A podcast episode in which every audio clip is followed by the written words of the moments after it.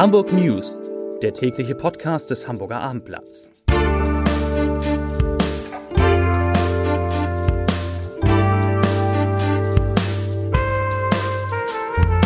Herzlich willkommen und moin moin. Mein Name ist Stefan Steinlein. In unserem heutigen Nachrichtenpodcast geht es um den Einkaufstourismus, der befürchtet wird, wenn am Montag in Schleswig-Holstein die Läden wieder öffnen dürfen. Es geht um die aktuelle Corona-Infektionslage, um Menschen in Kurzarbeit, es geht um den Tourismus an Nord- und Ostsee, um Auf- und vor allen Dingen um Absteiger bei der Verleihung der Michelin-Sterne und zum Schluss um ein neues Abendblatt-Magazin. Zunächst aber, wie immer, in unserer Sendung die Top 3, die drei meistgelesenen Artikel auf abendblatt.de. Auf Platz 3 diese Corona-Regeln gelten jetzt in Hamburg. Auf 2 neue Corona-Zahlen für Hamburg. Inzidenz steigt wieder. Und auf 1 Kevin Fehling behält drei Sterne, zwei Starköche verlieren. Damit kommen wir jetzt zu den Nachrichten des Tages. Die Hamburger Sozialbehörde hat heute 223 neue Fälle mit dem Coronavirus gemeldet. Am Vortag waren es noch 268. Am Freitag vergangener Woche lag diese Zahl mit 188 deutlich niedriger. Daher steigt die 7-Tage-Inzidenz ebenfalls wieder, und zwar von 76,9 auf 78,7 Neuinfektionen pro 100.000 Einwohner innerhalb von einer Woche. Im Nachbarland hingegen verharrt die Infektionslage auf einem recht konstanten und deutlich geringeren Niveau. Schleswig-Holstein meldete zuletzt 219 Neuinfektionen oder umgerechnet eine Inzidenz von 47,0. Und so öffnen am Montag im Norden die Läden wieder, während in Hamburg Einkaufen beispielsweise in einer Boutique nur nach vorheriger Anmeldung möglich sein wird. Experten rechnen deshalb mit einem Einkaufstourismus hinter die nahe Landesgrenze. Aber was planen die Einkaufszentren in Pinneberg oder Norderstedt? Wie reagiert die lokale Politik? Was sagen Hamburger Wirtschaftsverbände? Bürgermeister Peter Tschentscher jedenfalls bittet schon jetzt die Hamburger, Einkaufstouren ins Nachbarland sein zu lassen. Was macht es mit einem Menschen, wenn er seinen Job schon lange nicht mehr machen darf? Zwei Hamburgerinnen erzählen im Abendblatt von ihrem Leben in Kurzarbeit. Eine der beiden arbeitet seit 13 Jahren als Reinigungskraft in einem Vier-Sterne-Hotel. Corona, sagt sie, hat alles verändert. Seit fast einem Jahr ist die Frau inzwischen in Kurzarbeit. Wenig Gäste machen halt auch wenig Dreck. Die ersten zwei Monate war die Putzkraft komplett zu Hause. Aktuell arbeitet sie zwölf Stunden in der Woche. Die Frau ist eine von mehr als 100.000 Hamburgerinnen und Hamburgern in Kurzarbeit. Ein unsichtbares Heer an Menschen in einem Art Zwischenzustand.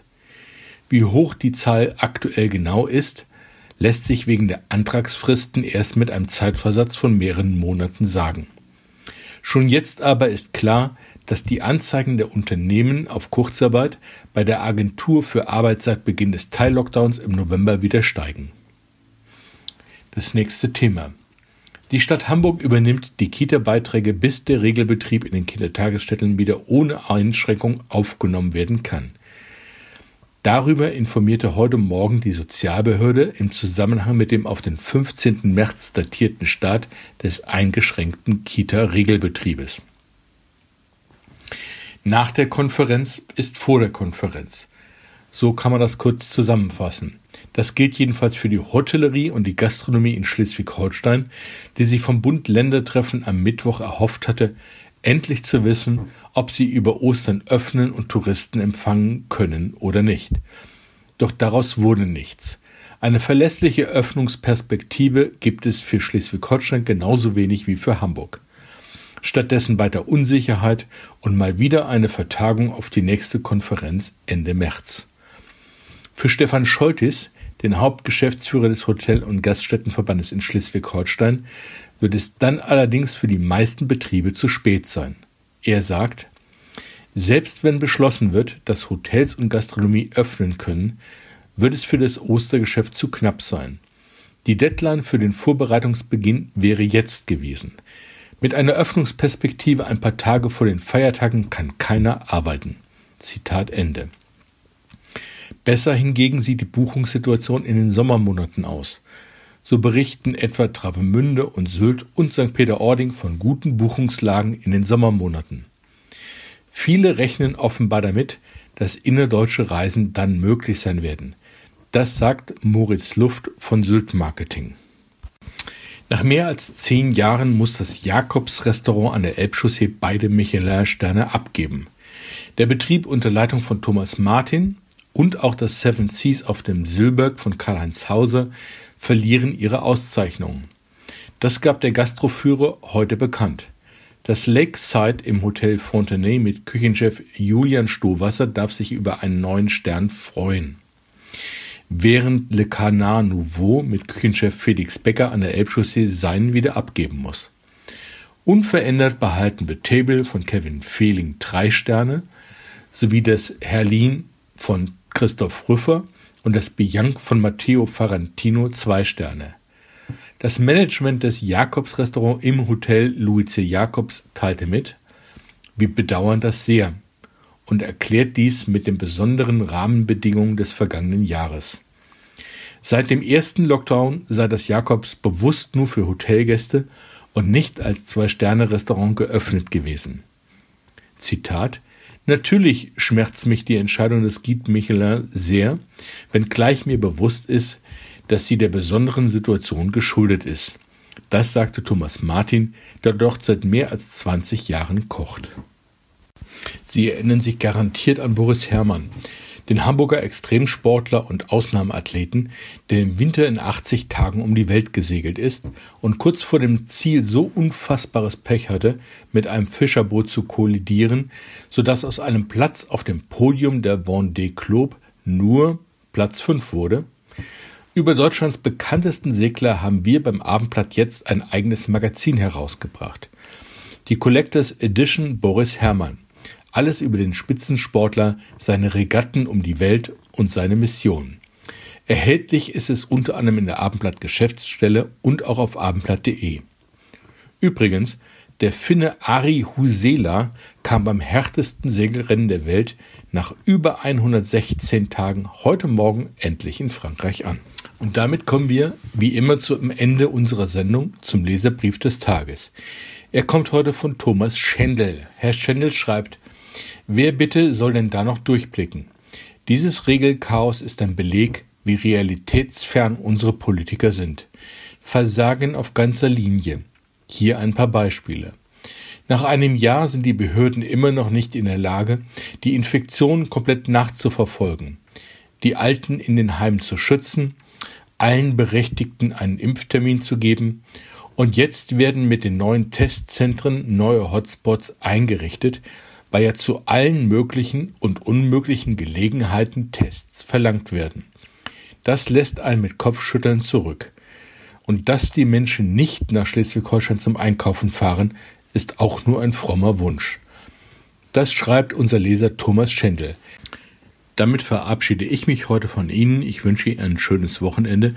Weise aber nochmal gerne auf den Podcast, den Gute Nacht Podcast von Lars Heider und Luisa Neubauer hin, den Sie jetzt im Anschluss hören. Tschüss.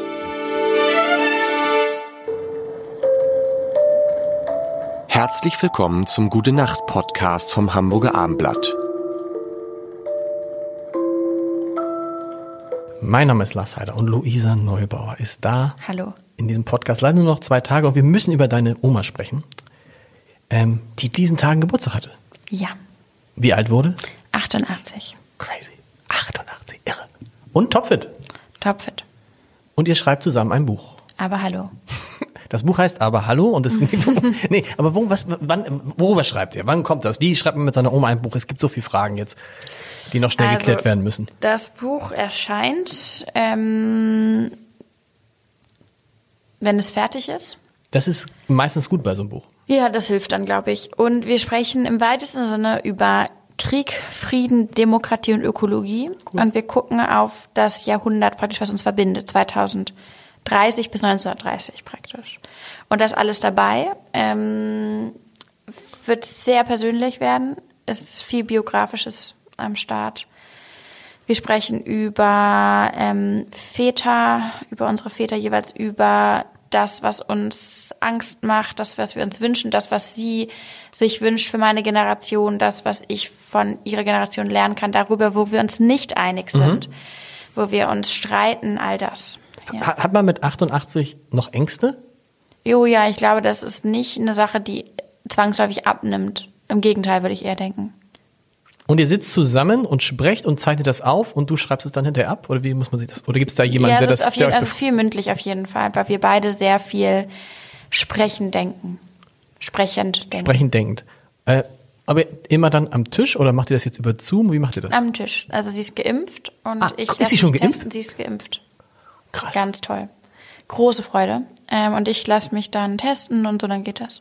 Okay, aber wann das raus, also ungefähr, dann ist ja ein Verlag, der sagt, pass mal auf. Äh, äh Im, also innerhalb vom, vom, also von innerhalb eines Jahres will das jetzt rauskommen.